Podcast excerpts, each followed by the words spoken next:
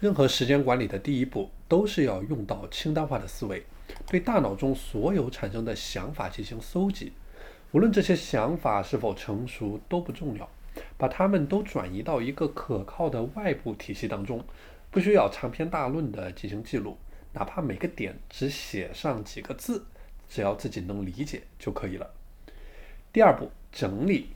把 GTD 想象为工厂生产线的流程，如果搜集的过程是对原辅料进行投料，那么整理这个步骤呢，就可以理解为初加工的过程。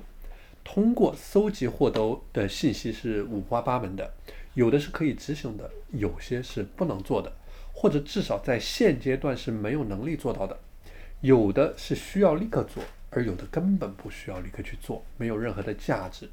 那么在整理的过程当中，就需要筛选出哪些行动项是有价值，需要你去做，然后推动到下一个步骤。在这一个点上呢，大家也可以使用两分钟法则。如果在两分钟可以去完成，就立即去做，这样的流程会变得更加的高效。第三个步骤叫做组织。组织的过程也是把整条生产线深加工的一个过程。在这个步骤，我们需要对整理过程得到的半成品进行归纳整理，用四象限法则对它们进行优先级的排序。什么是更重要的？先做哪些事情？哪一天该做什么？类似于将不同的文件放入到不同的收纳盒中，方便有序的执行。组织的这个步骤可以被视为一个排序的过程，在整套体系当中处于核心点的位置。第四个步骤，回顾。无论是机场起降的飞机，还是工厂流水线上生产产品，整套 GTD 时间管理方法是一个动态的体系。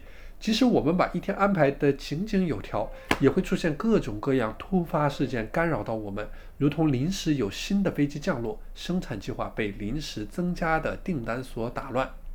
当出现这样突发状况的时候呢，我们就需要对整套 GTD 体系进行回顾，以确保临时发生的事情能够被准确地规划到它们应该出现的位置上面。而针对一些已经过期的行动项，我们也需要在清单当中进行删除。这就好比我们在走路啊，光走路不看路，就一定会走偏。而回顾的过程，就是我们去看路的过程。最后执行，前面四步所有的努力都是为最后的执行做准备。计划做得再好，没有执行也是空谈。好的，今天的内容就和大家分享到这里，我们下期再见。